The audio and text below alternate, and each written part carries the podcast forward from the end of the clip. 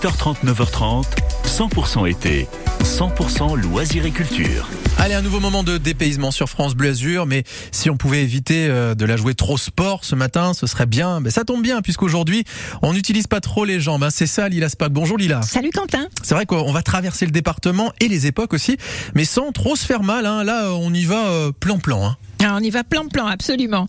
Parce qu'en fait, on en a entendu parler, mais en fait, on l'a jamais essayé. Et si on l'essayait, cette célèbre ligne des chemins de fer de Provence Ne serait-ce que pour voir la locomotive à vapeur, qui a été construite en 1909 et qui a été restaurée dans les années 20, et qui est classée quand même monument historique. Elle est basée à Puget-Théniers. C'est là qu'on veille sur cette petite merveille, qu'on la restaure afin qu'elle puisse continuer à circuler et à créer un dépaysement total avec des voitures plus que centenaires. L'occasion de ralentir son rythme et de revivre les voyages d'autrefois au rythme de la vapeur. Cette fameuse vapeur qui suit et précède son trajet sur des ponts perchés en hauteur du comté de Nice et de la Haute-Provence, en passant par des champs d'oliviers majestueux et des châtaigniers.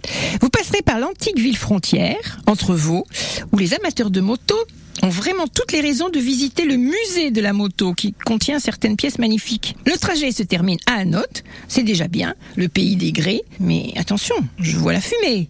Il arrive. Est-ce que le train sifflera trois fois? Il sifflera peut-être au moins une fois. Merci beaucoup. Euh, Lila Spack, le train d'épines à vapeur à Puget-Théniers, la ligne de fer des chemins de Provence à redécouvrir un dépaysement total que je vous invite à réécouter si vous le souhaitez.